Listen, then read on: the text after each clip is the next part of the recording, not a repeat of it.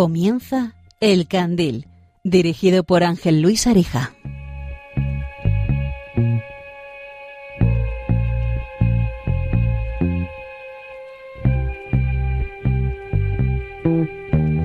Quiero que veas el atardecer cuando el sol empieza a caer y tras él las farolas se encienden, el cielo se prende y se tiñe de tonos pastel. Que tengas el mundo a tus pies y también de montera. Que sepas seguir las pisadas sabiendo el peaje que tiene querer dejar huella. Que nada te ciegue, a menos que sea otra mirada. Que llegues, cierres los ojos, los abras y veas la luz de una vela apagada. Que me pongas cara, me digas si esta voz me pega. Que quieras pescar en el agua, el reflejo de la luna llena. Que cuentes todos los segundos que. Buenas noches, soy Ángel Luis Arija. En el anterior programa, que trataba sobre el agradecimiento, acabamos hablando sobre la instantaneidad, la inmediatez, cómo educábamos a nuestros hijos para que los estímulos fueran constantes, pero nosotros mismos pecábamos de eso. No podemos estar un momento sin el móvil, en la parada del autobús, en la sala de espera del médico. Una amistad no tiene prisa en forjarse, y no desaparece así como así tampoco. Está compuesta fundamentalmente por amor. Y quería hablarles del valor de la amistad. Al igual que en los tres primeros programas lo hicimos sobre el agradecimiento, esto va muy vinculado a la amistad, quería aprovechar para que ustedes también nos cuenten qué es para ustedes la amistad. Pueden escribirnos a elcandil@radiomaria.es o seguirnos en Facebook El Candil de Radio María, Twitter arroba el rm o mandándonos un audio de WhatsApp al 667 15 45 51. 667 15 45 51. Seguramente no estarán de acuerdo en todo lo que se va a comentar hoy con nuestros invitados acerca de la amistad y quieran contar su punto de vista. Hoy vamos a contar con el sacerdote José Miguel Marqués Campo, quien fue director del compendio del catecismo en esta casa y que nos hablará sobre la amistad en las obras de Tolkien, especialmente en El Señor de los Anillos y su sentido cristiano. En la sección Desvelarte, nuestro cinéfilo José Núñez, periodista de Euronews, nos desvelará algunos secretos de las obras de cine más características que tratan sobre la amistad. Carlos Pecker, realizador, creador, aventurero y escritor, completará esta sección adentrándonos en las aventuras de la ruta Quetzal y de los 18 héroes que dieron la primera vuelta al mundo. Y José María Contreras, director en esta casa del programa La vida como es. Pasen, que están invitados y hay luz.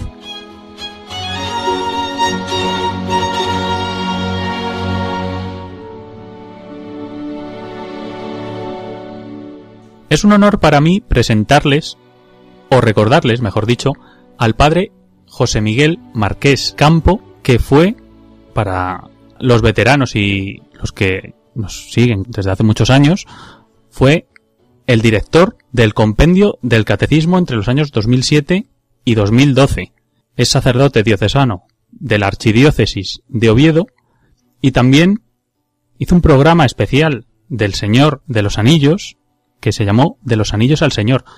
Si no recuerdo mal, se emitió la última vez en julio del año 2020, de este pasado 2020, y siempre es agradable escucharlo, retomarlo, porque nos muestra todo aquello que mucha gente no ha visto, que es que un maestro de la literatura como es Tolkien, pues se empapa del cristianismo, en su obra está empapada del de, de, cristianismo que él vivió intensamente. De todo esto quiero que nos hable el padre José Miguel Márquez Campo. Buenas noches, padre. Buenas noches, Ángel. Pues, Muy amable. En... Gracias por invitarme a colaborar con Radio Media de nuevo. No, gracias a usted por, por, por pues, asistir a este programa del Candil esta noche y a ver si nos puede ilustrar un poco, porque en este programa, como hemos avanzado, eh, hablamos, queremos hablar y tratar el valor de la amistad. Entonces me interesa mucho el valor de la amistad desde el punto de vista cristiano o tolkieniano en, en su obra, en la obra de Tolkien. ¿Alguno, algún ejemplo o, al, o, algún fragmento en el que, en el que demuestre el autor, pues, este valor en concreto? Eh, claro, eh, para los oyentes que quizás no conozcan a, Tolkien y mucho menos su obra o conozcan su obra de manera muy superficial, eh, Tolkien es un, un, hombre de profundísima cultura, pero también de profundísima fe católica, ¿no? que, que vivió gracias a su madre, que se desvió para que él y su hermano pequeño Hillary tuvieran, adquirieran la fe católica, la conversión de su madre a la fe católica, en la Inglaterra de 1900, que era una hazaña entonces hacer eso, y que el catolicismo en Tolkien está por todas partes, no es que esté aquí en concreto o allá, que no se puede tocar, no es tangible, está en todas partes, es discretamente, pero es que lo empapa todo. Entonces, eso hay que entenderlo eh, para entender su obra en, en su dimensión católica. Ahora, respecto a la amistad, que de tantas, de tantos temas que podemos hablar, la amistad hay, como en la vida misma, hay distintos niveles de amistad. Eh, claro, eh, está, en primer lugar, esa primera parte del libro que se llama, en castellano en España normalmente se traduce por la comunidad del anillo.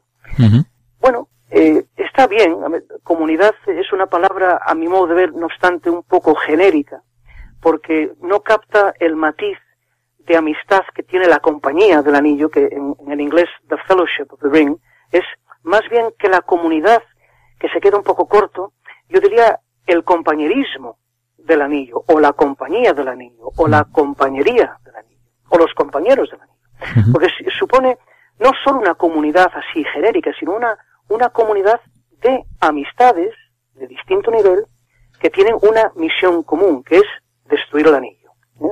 Entonces, empezando por ahí, yo diría que en lugar de comunidad del anillo, hay un compañerismo del anillo, donde en, los nueve compañeros, pues hay relaciones de amistad distintas. Por ejemplo, entre Gandalf y Aragorn, el futuro rey de Gondor.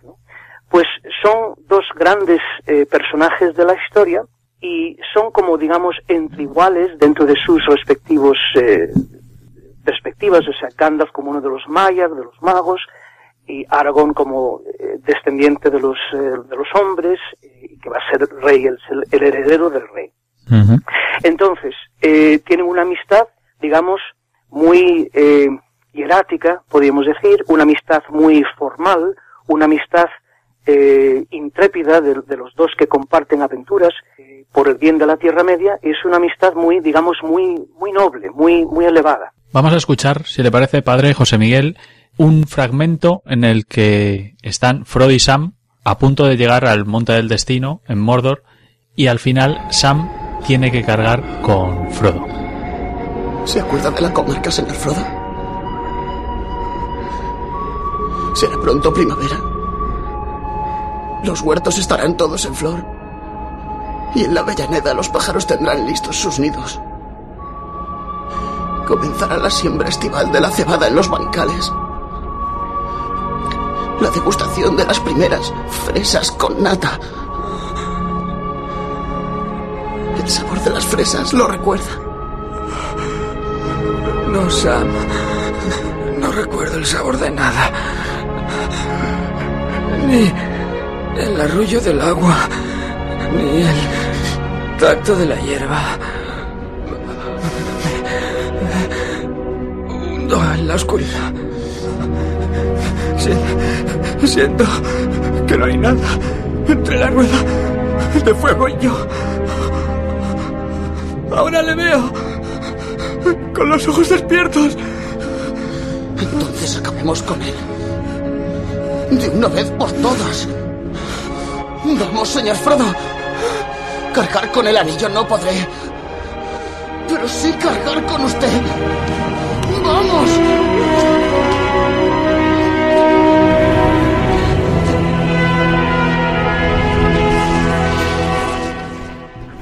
Sam, que es quizás esta relación entre ellos dos es la relación de amistad más, eh, podríamos decir, más entrañable, porque Frodo, digamos, es el, el amo, por así decirlo, y Sam sería su servidor, es el jardinero de su casa, y es un poco que atiende a, su señor. Hay una, una jerarquía social, sí, muy típico de la Inglaterra de la época, donde eh, Sam es no solo el jardinero de Frodo en casa, en la comarca, sino que también es un amigo, pero de verdad, de, de, de alma y cuerpo, o sea, de una inquebrantable fidelidad y lealtad, y donde, donde tenga que ir Frodo, lo que tenga que hacer Frodo, la misión que tenga Frodo, Sam quiere estar ahí, no solo porque se ve como su servidor que tiene que serle fiel por ser servidor, que también, sino tengo que servir a mi amo porque también lo amo como amigo. Hmm. Es una cosa preciosa, realmente. Y Tolkien lo hace de una manera muy natural y muy entrañable.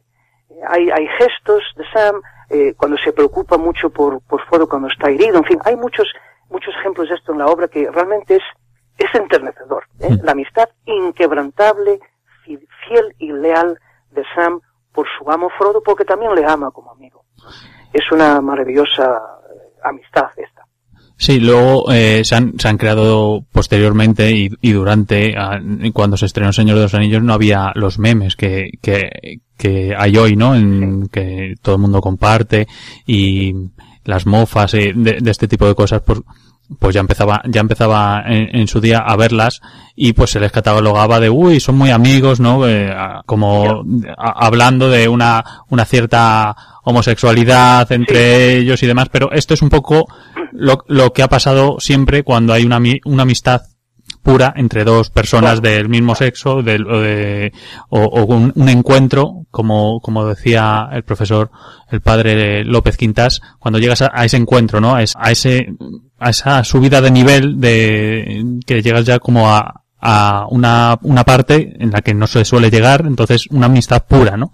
Y entonces, absolutamente pura. Claro, y entonces esto pasa, pues, en, en esta obra, en, otras, en, en otras obras, vamos, pero al final es muy pueril también, es, es, es muy llano el, el, el, el hablar, el hablar de esto, porque, porque está muy, está, muy machacado este tema también en, no y, no, solo pasa con ellos, ¿eh? no solo pasa con Freud y Sam, pasa con multitud de obras, que ahora ten- tendremos a José Núñez para que nos hable, hable de otra película, y también, y también seguro que el ejemplo que nos ponga también, también pasará.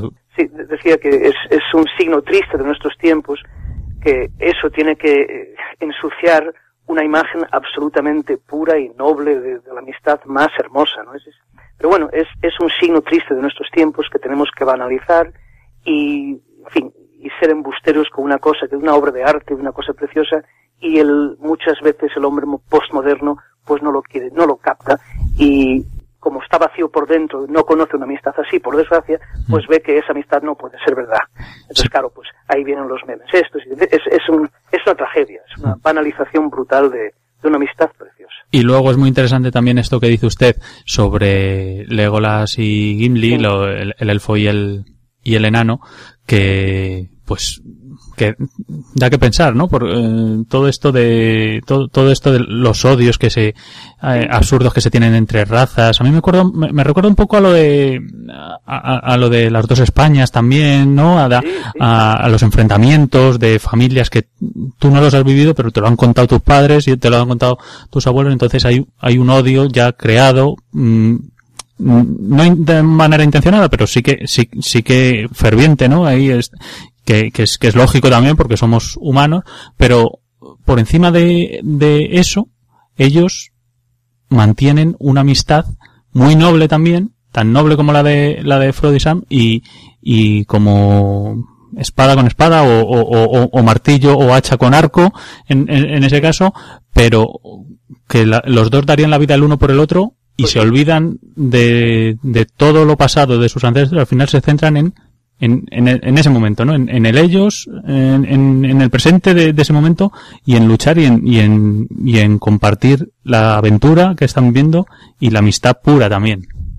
Sí, y después llegar a, a, a compartir en, digamos, en, un, en el futuro que ya no está en la obra propiamente, Mm. eh, el que eh, Legolas pues eh, quiera enseñar a Gimli pues los bosques de Mirkwood, que es Mm. donde es él. Y Gimli pues con mucho gusto irá a ver ese bosque, pero los enanos son de, de minerías y de, claro, de, de minas y entonces quiere también enseñarle pues su casa en, vamos, en las, las montañas solitarias. O sea, cada uno quiere compartir la riqueza cultural que tiene Mm. de, de mi pueblo quiero que tú veas nuestros bosques y de, de mi pueblo quiero que veas nuestras minas y, y nuestras eh, obras de, de piedra que tenemos, ¿no? Es- entonces es, es, un- es com- compartir también la amistad en lo cultural, Hmm. lo que cada pueblo, cada raza puede ofrecer eh, para los demás.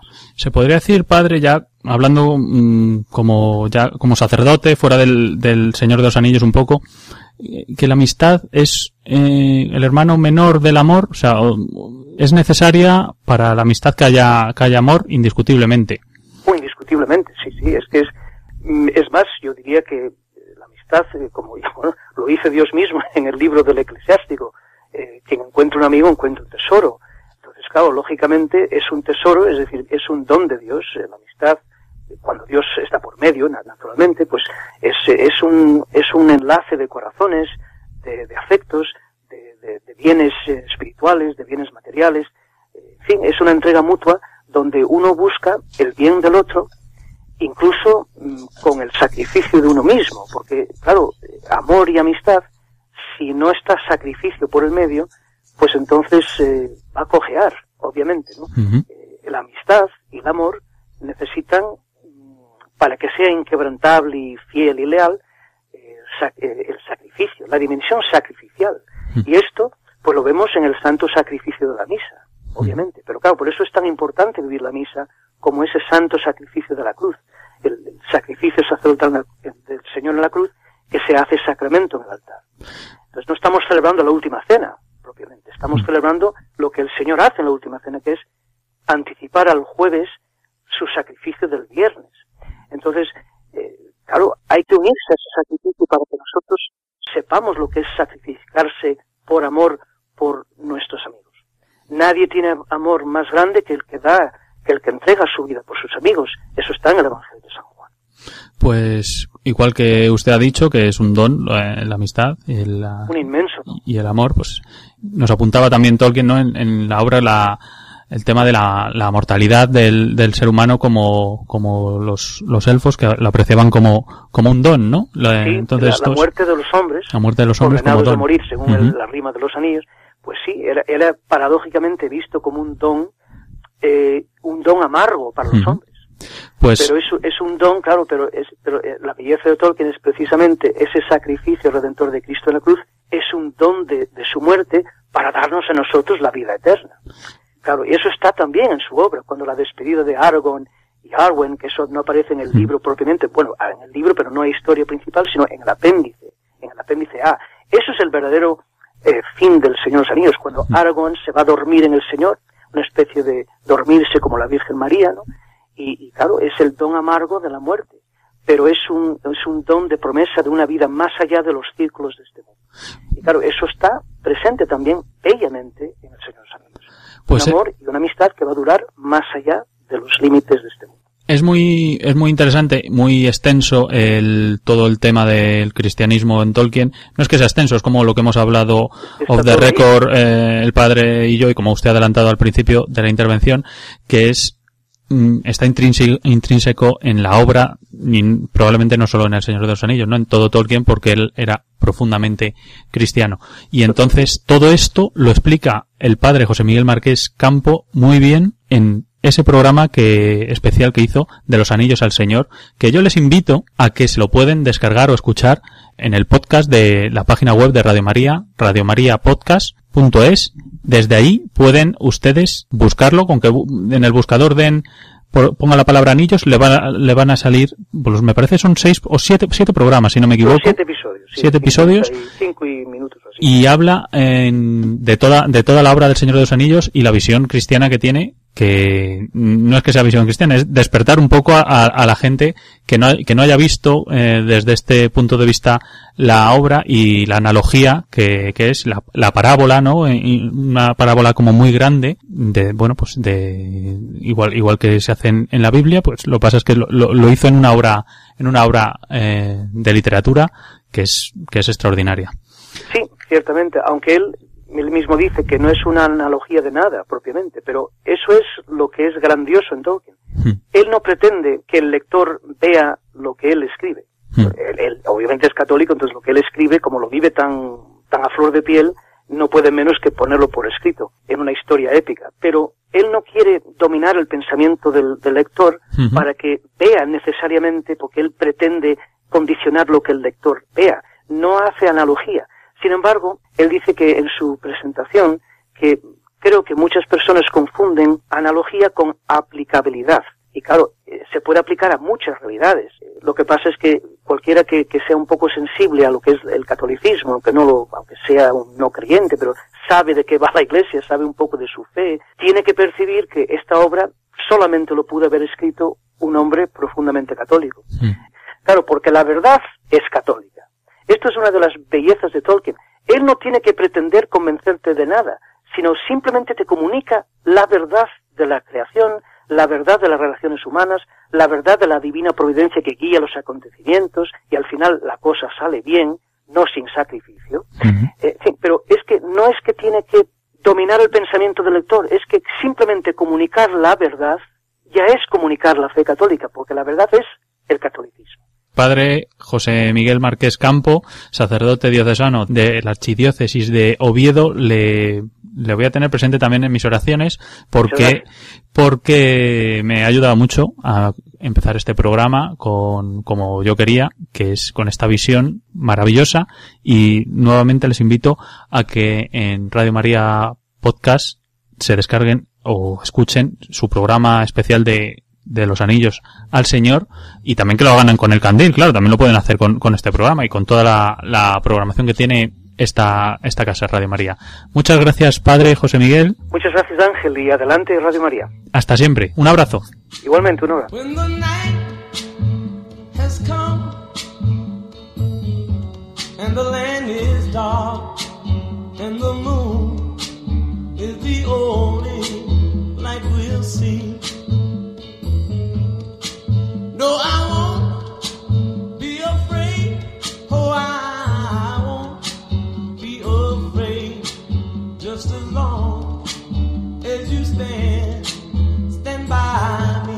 Desvelarte con el candil. Tengo ahora conmigo a José Núñez, que no sé si se acuerdan, si son seguidores fieles de este programa, que espero que sí, estuvo en nuestro primer programa también hablando de cine. José Núñez es periodista de Euronews, pero también es un cinéfilo. Entonces, me gusta contar con él para que nos dé alguna pincelada en algunos detalles, en este caso sobre la amistad en el cine, porque ya que el tema de hoy es la amistad, me gustaría que en su cultura cinéfila nos muestre también cómo ve esto de la amistad en el cine, en concreto en alguna película que la amistad aflora. José Núñez, buenas noches. ¿Qué tal, Ángel? Buenas de nuevo, ¿cómo estamos? Pues muy bien, aquí deseando escucharte un poquito que nos ilustres sobre eso que estamos hablando durante todo el programa. Acabamos de hablar de, del Señor de los Anillos, de una relación entre Sansagaz y entre Frodo, pero bueno, para, para los que no les guste mucho esto del Señor de los Anillos, pues también hay otras muestras, múltiples muestras en el cine, de ejemplos de la amistad. Tú nos vas a hablar de una de ellas, ¿como cuál? Bueno, eh, lo primero que debo decir es que yo en esto, en cuanto al término amistad, eh, y tú lo sabes, siempre he sido un poco radical. He tenido hasta discusiones, eh, estas discusiones de bar con algunos amigos y, y compañeros. Porque yo considero que la amistad eh, va más allá de lo que muchos consideran eh, amistad hoy en día, ¿no? Pienso que un amigo es, un, es una persona con la que te perderías, estarías dispuesto a perderte en la jungla o en el desierto, una persona con la que serías capaz de hacer un sacrificio, un sacrificio que puede llegar incluso hasta, hasta dar la vida por él. Eso, eso es un amigo. Pienso que tenemos amigos que se pueden contar con la palma de una mano y no más. Y en ese sentido, pensando, porque efectivamente lo estabas hablando anteriormente, hay muchas películas que hablan de la amistad, eh, pues se nos vienen a la mente muchas adolescentes, ¿no? Que vimos nosotros en nuestra infancia, Stand By Me, los Goonies y tantas otras, pero yo siempre he tenido como máximos exponentes de la amistad en el cine a Espartaco y Antonino, de la película de Espartaco de, de Stanley Kubrick. Buenísimo. Brevemente te cuento que creo que para disfrutar Espartaco en toda su esencia eh, hay que conocer un poco la historia de que fue su guionista, que fue Dalton Trumbo. Trumbo formó parte de, de los famosos 10 de Hollywood, que fueron eh, aquellos que se negaron a declarar contra sus colegas ante el Comité de Actividades eh, eh, anti Comité de Actividades antiestadounidenses se llamaba. Eran aquellos que estaban persiguiendo pues eh, a los comunistas. comunistas dentro del Mm. mundo del cine, ¿no? Durante Eso la es. época del macartismo. Y tanto Trumbo como otros nueve personajes, también guionistas y directores, se negaron a delatarse unos a otros. Trumbo incluso fue encarcelado por ello. Yo creo que pasó más de un año en la cárcel y después tuvo que irse a México, donde eh, empezó a escribir bajo seudónimos. Con esos seudónimos, de hecho, ganó un par de Oscars. Eh, uno por Vacaciones en Roma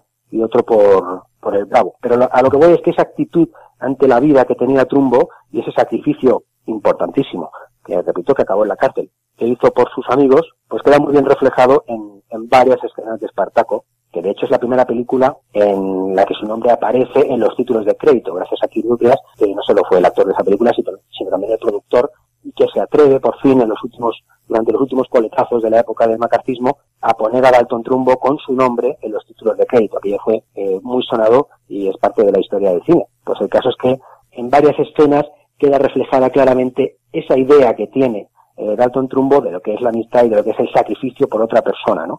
eh, nos viene sobre todo a la mente la mítica escena del Yo soy Espartaco, que es parte de la historia del cine y que refleja bien a las claras lo que tiene que ser, eh, bueno, pues sacrificarte por otra persona, ¿no?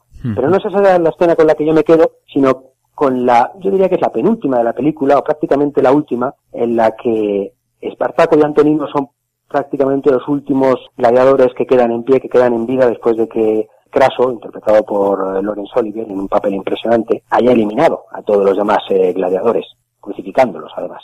Y en ese momento Craso, que ya empieza a adivinar quién de los dos es Espartaco, porque Espartaco es prácticamente su único objetivo, eh, les dice, vais a luchar a muerte, y el que sobreviva será crucificado. En ese momento, tanto Espartaco como Antonino se dicen mutuamente, déjate matar rápido para que yo sea el que sea crucificado. Es decir, los dos lo que quieren es matar a su compañero o que su compañero muera de la manera eh, menos violenta, porque evidentemente el que quede vivo es el que va a sufrir verdaderamente una, una muerte mucho más dolorosa y mucho más penosa, ¿no? Hmm. Y se produce ahí una secuencia que pone los pelos de punta en la que ambos pelean a muerte intentando eh, por todos los medios ser el, el superviviente Hmm. para eh, sacrificarse por el otro. Al final, por supuesto, es Kirk Douglas el que acaba venciendo eh, a Tony Curtis y antes de morir, Tony Curtis eh, le dice una frase que, que- que- que para mí es historia del cine, que le dice, te quiero como el padre que nunca conocí, mientras que Espartaco, que está esperando a su vez un hijo, le responde, y yo te quiero como al hijo que nunca veré. Te quiero, Espartaco, igual que, igual que a un padre. Y yo a ti como a mi hijo al que no veré nunca. En paz. Esa escena refleja a la perfección lo que es una auténtica amistad, que es sacrificarse por el compañero hasta el punto de, de dar la vida por él. ¿no? Sí, que tienes toda la razón y además en el cine lo refleja muy bien Stanley Kubrick, que mm, hay gente que le gusta más y menos, pero desde luego no será porque no ha tocado todos los géneros y a mí personalmente Stanley Kubrick me ha, me ha, me ha gustado mucho siempre y esta es una de las películas pues mm, de las que más se le recuerda y por las que más se le venera al director. Sí, y Eh, eso que es una película que coge a mitad. Y Kubrick la termina sin, sin muchas ganas, ¿eh? No es que, porque ya sabemos que Kubrick como buen autor, que siempre fue y que quiso ser desde el principio, no tenía muchas ganas de hacer un, un encargo. Sí, decir, no- no, no- no es de sus películas favoritas No, y sin embargo para el resto del público ha quedado como obra maestra. no es lo que eh, no es la película que más le caracteriza a él, pero sí nos vale para, para meter en el contexto de, de la amistad que estábamos hablando este ejemplo que nos has puesto de Espartaco y Antonino, que es vamos, magnífico.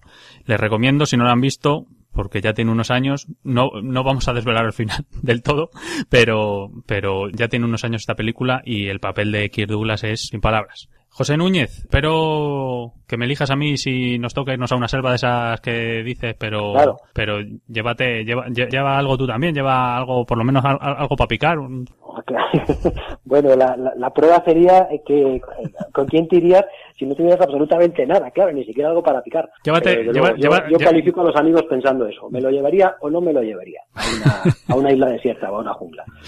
José, muchas gracias por, por tu participación, como, como siempre, y espero tenerte, como ya te dije la otra vez, en alguna otra ocasión para que nos ilustres de nuevo. Seguro que sí, estaré encantado. Un abrazo. Un abrazo grande. José Núñez, periodista de Euronews, como les he anunciado antes, pero también muy cinéfilo y colaborador de este programa, del Candil.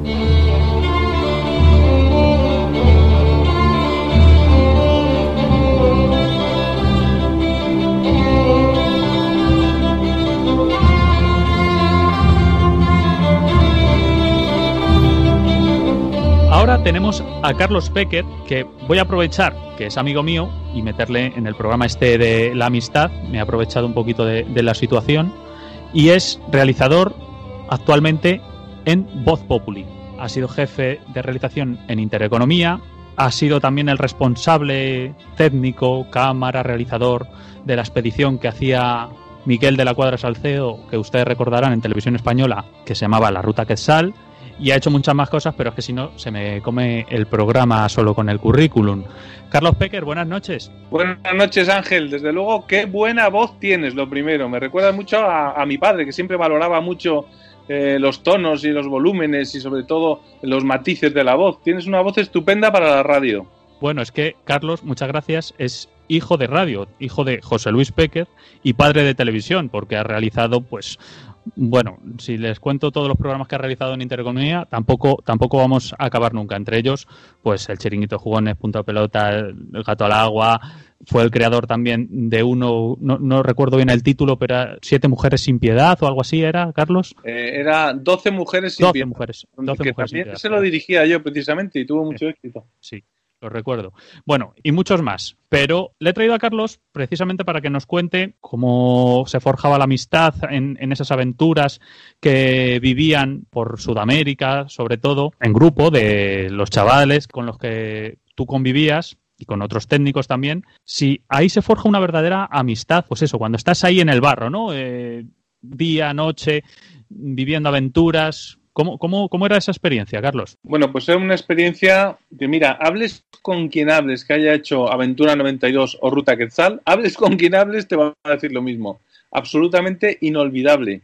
Nos hacíamos, no amigos, nos hacíamos hermanos.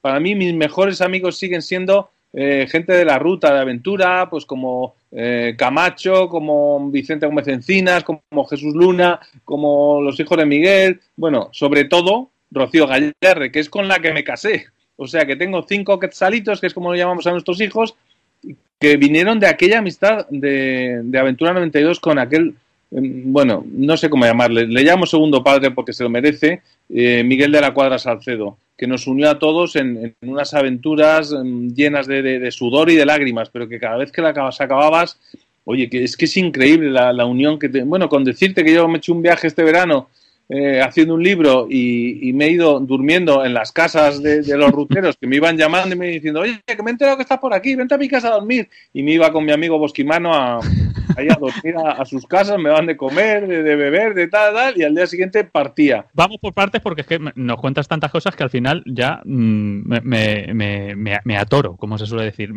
Lo primero, te casaste con, con una persona, con Rocío, que conociste allí en la ruta, que empezasteis a forjar una amistad y al final acabó en, en matrimonio y bueno, tenéis cinco hijos y, y estáis felices de la vida. Entonces quería hacerte una pregunta que ahora fuera de micro estábamos a- eh, hablando de récord y me decías, ¿tú crees en la amistad entre hombres y mujeres o no? Absolutamente. Bueno, entre hombres y mujeres, y entre hombres y hombres, y entre hombres y todo. O sea, no, no considero que haya distinción. Que hacer distinción, pero desde luego con mi mujer mm, no hay nada más hermoso que ha sido mi vida, lo mejor de mi vida y los hijos que hemos tenido, vamos, indudablemente han surgido de esa amistad. Por supuesto que creo en, en esa amistad y, si estoy a punto de morir y me dijesen que es en lo último que- que has creído en tu vida, diría en la amistad con mi mujer. Bonito. Y por otra parte, la amistad con Miguel de la Cuadra, porque ya no era solo una relación profesional de muy, muy cercana entre los dos. Yo te he escuchado millones de veces hablar de él diciendo que era pues uno de esos genios de profesionales que, que, que- que, bueno que te empapabas de todo su carisma y de toda la fuerza esa que bueno que, tú tienes también porque me consta que eres la persona que, es- que está a tu lado, no la dejas que, que baje la cabeza ni un segundo y siempre tienes una energía brutal. Y bueno, algunos expedicionarios que han compartido contigo, como de cámaras, como nuestro amigo Miguel, por ejemplo, de- te decía que te, te levantabas con una energía por las mañanas que estaba todo el mundo, incluso chicos estos de 15, 16 años, Madre mía, agotado. Si tú eras el primero que venga, chicos, arriba, vamos todos, que esto es una alegría encontrarnos en Chile, encontrarnos en Bolivia, encontrarnos en cualquier sitio y a patearte kilómetros y kilómetros y a, y a trabajar y a, y a- y a seguir adelante. Entonces, quería preguntarte por esa relación con, con este hombre tan carismático aquí en España y que le hemos querido tantos durante muchos años, que es Miguel de la Cuadra Salcedo. ¿Qué nos puedes decir de él? Bueno, pues como ya te he dicho antes, para mí era como un segundo padre. Nos veíamos mm, muchísimo. Todos los fines de semana me llamaba para repasar los vídeos porque yo realizaba el programa y, y todos los fines de semana me llamaba y le encantaba estar ahí, me mandaba todo el rato a la biblioteca a buscar libros, luego fue que me presentó a, a Rocío gracias a él y, la- bueno, tuvimos una relación fantástica también en el Camel Trophy, en unas competiciones de coches 4x4 que vivíamos, siempre hemos vivido muy al límite, Miguel y yo, bueno, Miguel y yo y Miguel y todos los que han hecho la ruta. O sea, siempre buscando eh, valorar cosas que hoy en día desgraciadamente no se valoran tanto, como es por ejemplo, pues eso, la amistad, como es por ejemplo pues, la naturaleza, como es por ejemplo ayudar en los peores momentos a la gente y, y dar tu el poco agua que te queda en una cantimplora para otra persona que ves que, que- que se le seca la boca. Hmm. Eh, bueno, me me parece que Miguel eh, fue un maestro de, desde luego, de la televisión, del reporterismo y además eh, nos ayudó a todos a entender la vida de otra manera. Desde luego que yo me levantase pronto y tuviese esa energía que sigo teniendo eh, ha sido gracias a Dios, porque yo considero que es una cosa que me ha dado Dios y que por eso la tengo. Todo el mundo dice, joder, qué energía tal, ya, pero es una cosa que, que la tengo innata Sí, te viene dada, sí, sí. me viene dada por Dios y porque, bueno, pues porque físicamente soy así. Pero también tengo que reconocer que esas enseñanzas de Miguel es que el tío era el último en dormir y el primero en levantar. O sea, que esas, mm, esas posturas las vas viendo todos los días y de que mi mujer, que era jefa de prensa, que estaba siempre a su lado, llamaba al teléfono, de repente sonaba a las 4 de la mañana y era Miguel que se le había ocurrido una idea y que por favor que llamase al embajador de no sé dónde, que querían ir a, a dormir al Machu Picchu. Y entonces eh, Rocío me decía, pero madre mía, me estaba... y yo le decía, joder, pero valóralo porque no hay nadie que sea como Miguel, estamos viviendo algo único y la verdad es que yo creo que todos los ruteros, o al menos la gran mayoría, eh, hemos disfrutado muchísimo de él sabiendo que era un genio y sabiendo que, que- que estábamos viviendo algo increíble. Que eso no siempre ocurre, ¿no? Por ejemplo, ahora mismo que estamos con la nieve hasta el cuello y hay gente que dice, oh, qué rollo, qué frío, qué tal, pero luego hay otra mucha gente que dice, oye, vamos a vivirlo porque es que quizás nunca más en la vida, yo por lo menos es la primera vez que he visto esta nevada. Pues esto pasaba también con con Miguel, que lo vivías diciendo, joder, es que es, que es que es único, es que ibas con las lanchas hasta la misma bajada de la catarata, la misma caída de las cataratas de Iguazú, eh, recorrías el Amazonas viendo pueblos eh, indígenas nunca vistos, eh, hacías, escalabas a sitios como eh, un libro que escribí también sobre eh, perdidos en el Nevado, que Huisa, de madrugada, con un frío tremendo que no sabes si vas a volver o no, y toda esa gente que la vivimos, que hizo una película, un libro y todo eso, cada vez que hablamos nos acordamos de eso, pero además nos acordamos porque sabíamos en ese momento que estábamos viviendo algo increíble y todo eso lo copiábamos de Miguel. Y esa energía, esas ganas de aventura, esas ganas de constantemente hacer cosas, mm, esa, esa realización que muchas veces me dice la gente, pero joder, esto es una locura, tal. Pues toda esa locura interior eh, se la agradezco, ya te digo, primero a Dios porque es innato y luego también a Miguel de la Cuadra, que fue un gran maestro. La verdad es que viene a cuento porque en los primeros programas, eh, por eso quise hacer también los primeros programas sobre precisamente eso, el agradecimiento. Y creo que el agradecimiento está, pues, intrínsecamente, bueno, a otros, a todos los, los valores est- están unidos, ¿no? Pero el agradecimiento y la amistad van a ir siempre de la mano.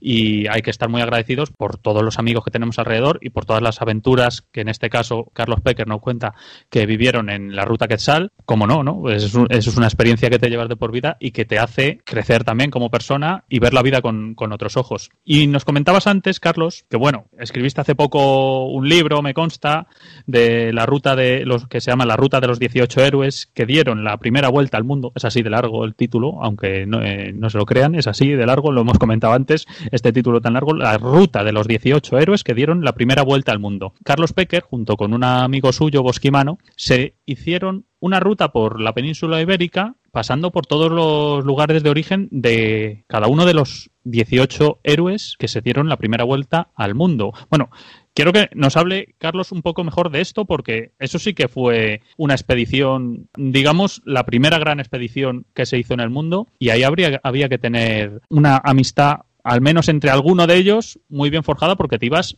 a un total desconocimiento. Eso de que nos vamos a las Indias queda muy bonito ahora a toro pasado, pero cuando te vas a un sitio que no sabes si el mundo es plano o no y te vas a caer por, por una cascada gigante como, como se pensaba entonces, tienes que tener valor y tienes que tener algo más, ¿no? Tienes que tener unos valores de, bueno, que a ver con quién me voy. ¿Quiénes eran estos 18 héroes? Bueno, pues si, si Miguel desde luego era el, el héroe de la aventura 92 y Ruta Quetzal, estos 18 héroes son los héroes de, de aquella primera vuelta al mundo que inició Magallanes como capitán, la verdad es que también hubo muchas envidias y muchos odios ¿eh? entre españoles y portugueses. Aunque hubo más de 10 nacionalidades entre las, los nacimientos de, los lugares de nacimiento de los marineros, o sea que tampoco fue solo España y Portugal. Pero eh, el más importante, si en la ruta que sale a Miguel de la Cuadra, fue Juan Sebastián Elcano. Fue el que de verdad dio la vuelta al mundo. Magallanes eh, no llegó ni a las Molucas y eh, tuvo 17 mm, marineros a su lado que nacieron sobre todo en España, pero también nacieron en, Italia, en Grecia y en Alemania, que por cierto es el viaje que quería hacer este año, vamos a ver si puedo. Y, no paras, ¿eh, Carlos? De esos 18, 11 nacieron en España. Y entonces eh, Juan Sebastián Elcano, si no hubiese tenido la amistad de, la mayoría de ellos, no hubiese podido hacer la vuelta. Pero era muy respetado y era, además, mm, daba mucha posibilidad a los marineros de que hablasen y que dijesen sus ideas. Pero luego decidía él. Esto pasa lo mismo que la realización que hago yo. Me gusta que todo el mundo pide, pero luego decido yo. Bueno, pues este, por ejemplo, cuando llegaron a las Molucas, preguntó a los demás si querían volver por donde habían venido, o sea, por aquel estrecho de Magallanes, o si querían seguir por el Índico, mm, por el, por el estrecho de las tormentas y subir hasta arriba, hasta España por África. Y la verdad es que casi, casi nadie quería. De hecho, hubo dos personajes importantísimos que fueron, eh, este, a ver que me acuerde, Francisco Albo, que era de Grecia y era el piloto, y también eh, otro que era eh, Martín de Judicidos, que era Merino, que no querían mm, dar la vuelta al mundo, sino que querían volver por los pasos, ya que sabían perfectamente por dónde habían venido y creían que era mucho más factible. Se cansaron de la aventura allá, ¿no? Ahí ya dijeron, lo vemos negro. Sí, lo vemos negro, pero eran amigos. Y como eran amigos, igual que el Cano les preguntó, aunque no estaban en contra, el Cano decidió tirar las Molucas e ir por, por África. Y en cambio estos pues aceptaron y de hecho fueron muy amigos. Pero hubo dos personas especialmente importantes para el Cano en esa expedición y más tarde. Uno de ellos se llama Juan de Acurio, que es de Bermeo, donde estuvimos en aquella ruta de los 18 héroes. Ah, que todavía no os he dicho que lo que hicimos fue eh, ir caminando, que fue una idea que saqué de Miguel de la Cuadra, Salcedo, ir caminando desde Guetaria, patria de Juan Sebastián Elcano, hasta Sevilla, que es otro de los héroes, un tal Juan Rodríguez, pero pasando por los lugares por donde habían nacido esos marineros españoles, como es Bermeo precisamente, como es, eh, pues a ver que me acuerdo ahora, eh, Arratia era de Bilbao, de Baracaldo, Zubileta, Juan de Santander, que era de Cueto, Diego Carmona y Vasco Gómez Gallego de Bayona, Hernando de Bustamante de Alcántara, Antonio Hernández Colmenero de Huelva y Francisco Rodríguez de Sevilla. Ah, y Juan Rodríguez era de Huelva, no Sevilla. Bueno, pues mm. hicimos ese recorrido exactamente más sabrosa. ¿Y por qué sabrosa en Portugal? Porque en Sabrosa nació eh, Magallanes. Y entonces eh, creíamos que, bueno, creía yo, porque mm, Bosquimano no estaba de acuerdo,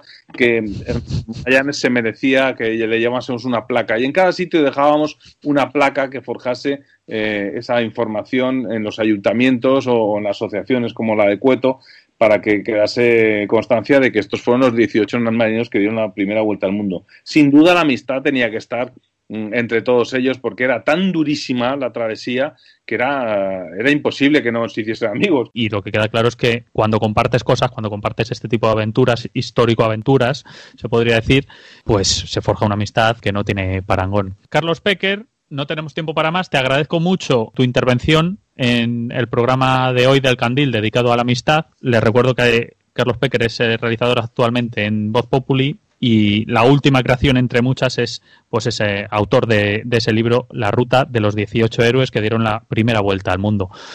Amigo, un placer haberte tenido esta noche. Bueno, pues muchísimas gracias. Siempre que quieras estaré a tu lado y recuerdo con muchísima alegría la última vez que nos reunimos con los amigos del Chiringuito y estuvimos bañándonos en una fuente ahí en la noche bueno, una apuesta que, perdimos. El caso es que, a ver si nos vemos más. Eso está hecho, Carlos. Cuando quieras, a ver si encontramos un hueco con, todo este lío que tenemos montado en Mundial. No vamos a decir más. Y que el 2021 salga mejor que el 2020, aunque me parece que con este arranque. Bueno, seguro, seguro que, sí. Hay que tener confianza. Dale un, un, beso enorme a Rocío, a tu mujer. Bueno, correcto, a Rodrigo igualmente. Vale, un abrazo, Pecker. Hasta luego. Adiós. Están escuchando El Candil con Ángel Luis Arija.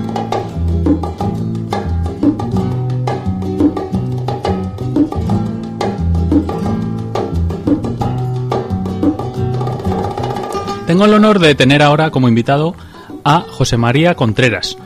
Muchos de ustedes lo conocen porque es el director de La Vida como es. Semanalmente, todos los miércoles en Radio María, tiene un programa puntualmente a las 11 de la mañana que lo pueden seguir también, lo pueden seguir por Facebook si no me equivoco y le pueden escuchar a él haciendo este maravilloso programa que es uno de los de mayor éxito de, de esta casa.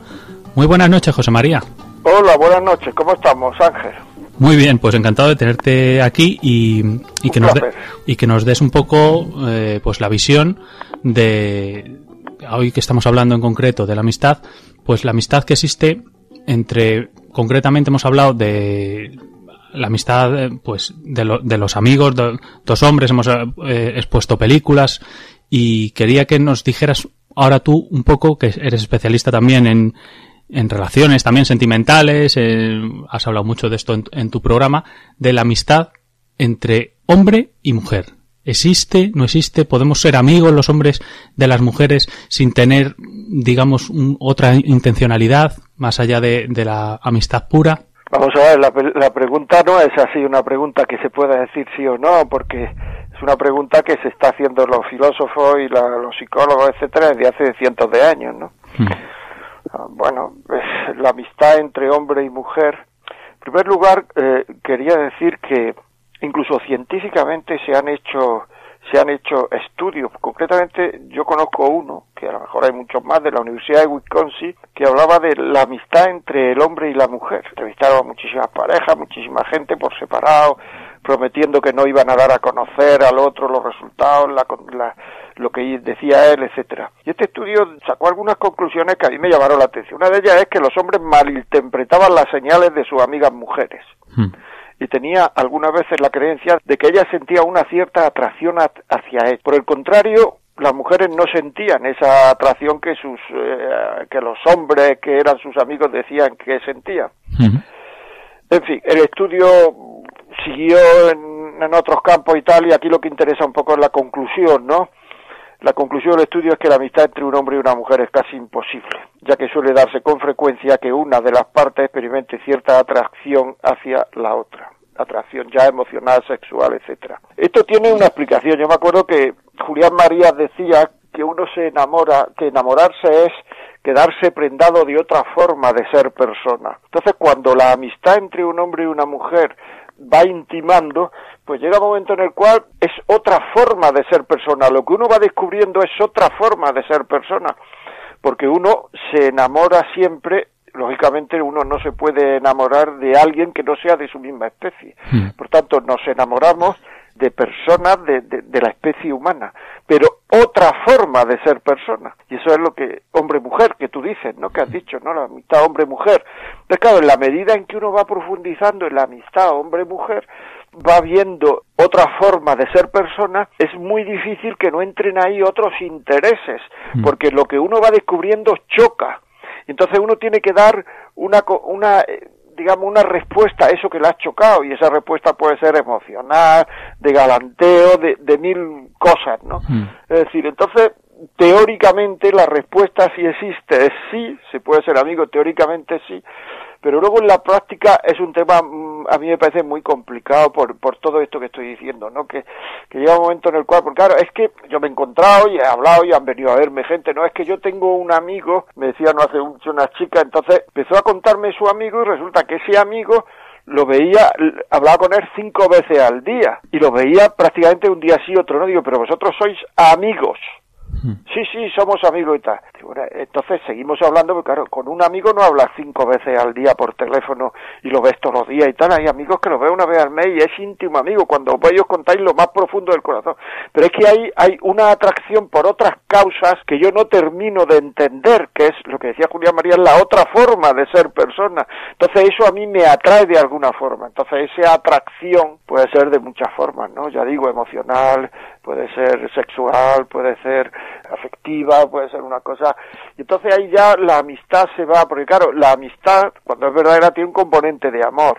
Entonces, ese componente de amor es una especie de línea como muy delgada al que el amor de amistad no pase a ser amor de pareja, porque si me gusta tanto la forma de ser del otro. en fin. Claro, pero también pienso eh, de, de esto, de, de leer también a, a López Quintás y, demás, que para que sea un- una amistad, digamos, verdadera, o que, tenga el componente de amistad real, es necesario también que se dé, digamos, en el, en el top de este, de cuando es una amistad, amistad, amistad, porque vamos a partir de la base de que es necesario el amor para que exista la amistad. La amistad sería como un componente que tiene que, tiene que tener amor, tiene que tener amor porque si no, no, no es una amistad de verdad.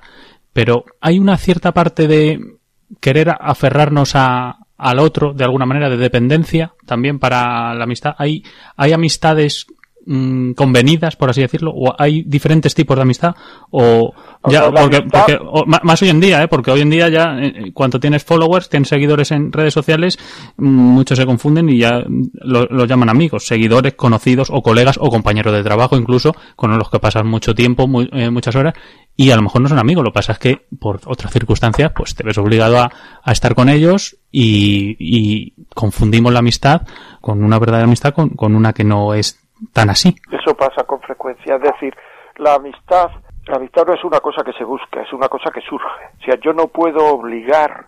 O sea, por ejemplo, hay muchas madres que dicen, a ver si te haces amigo de ese niño, no sé cuándo y tal. O sea, a base de voluntad y de no sé cuándo no se consigue ser amigo de otro. O sea, eh, la amistad surge. Entonces, claro, lógicamente, si a los hijos los rodeamos de gente buena, maja y tal, va a, sur- va a surgir ahí con algunos de ellos. Pero provocar la amistad no es fácil. Pero sin embargo, la Y vol- además la amistad tampoco hay que rogarla. Hmm. La amistad surge. Entonces, una vez que hay amistad, la amistad surge porque hay intereses comunes, porque hay muchas cosas que nos acercan al otro. Y entonces, mm, en esa amistad hay un componente de amor, el amor de amistad. Pero hay que tener en cuenta que el amor de amistad lo que exige es lealtad. Y el amor, eh, digamos, eh, de pareja, lo que exige es fidelidad. Son dos cosas totalmente distintas. Ya.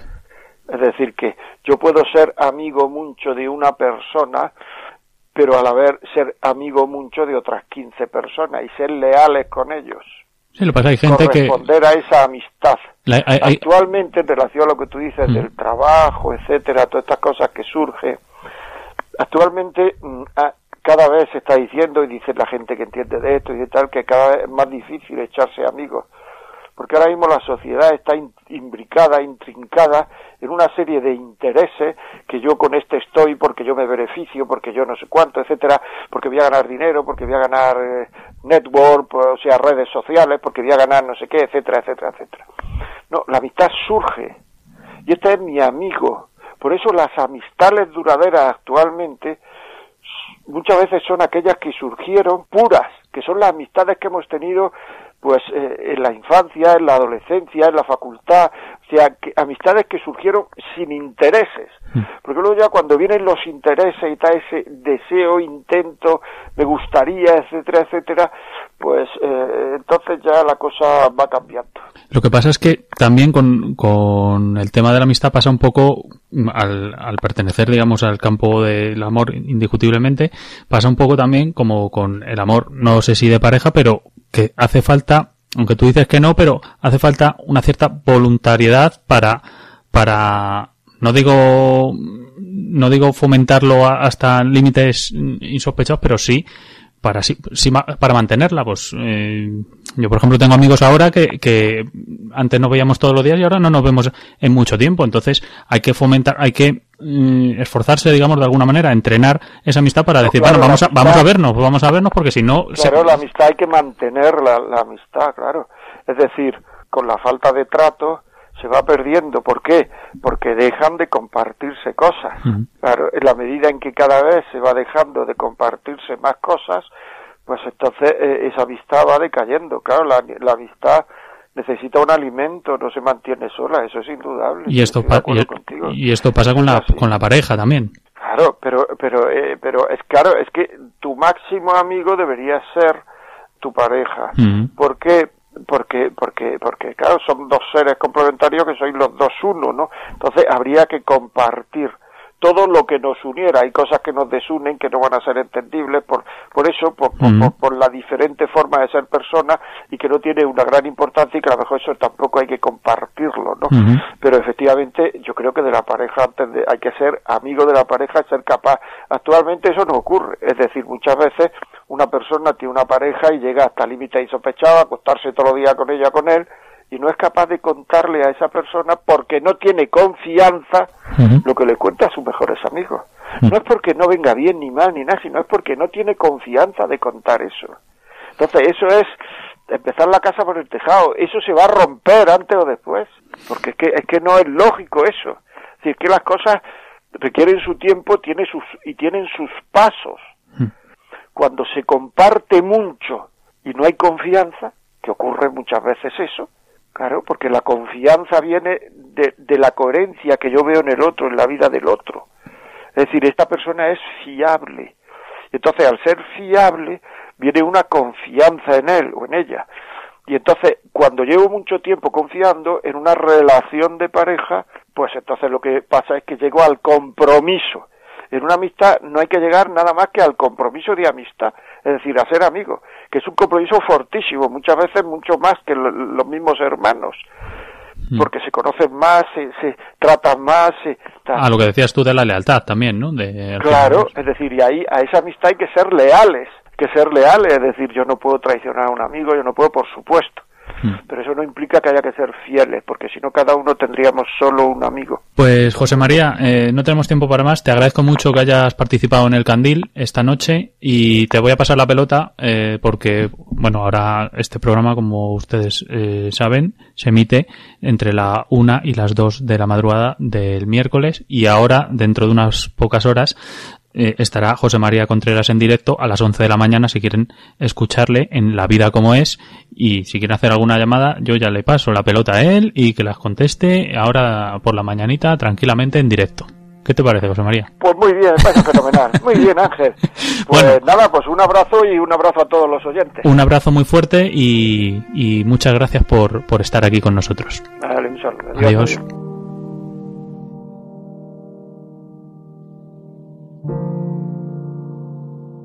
Si piensan que se ha quedado algo en el tintero sobre la amistad, están en lo cierto. Les invito a que lo completen como buenamente puedan, con un testimonio, un texto, un cuento, escribiendo a elcandil@radiomaria.es, mandando un mensaje de audio o de texto al 667 15 45 51 por WhatsApp 667 15 45 51 o también en las cuentas de Facebook y Twitter de este programa, El Candil. Les invito a que escuchen también el podcast y que lo compartan en radiomariapodcast.es. Me voy a animar yo a hacer lo propio también. Y voy a parafrasear al profesor Alfonso López Quintas en su libro El libro de los grandes valores habla de la fe en la fidelidad de los amigos y dice, cuatro palabras de común raíz latina articulan el sentido de la amistad. Fidelidad, confianza, fe, confidencia. Tener fe en una persona es sentir confianza en que nos será fiel y poder fiarse de él y hacerle confidencias. En el siguiente programa, Dios mediante, hablaremos de la autenticidad deleítenme. Les espero. Muy buenas noches. Han escuchado en Radio María El Candil, dirigido por Ángel Luis Arija.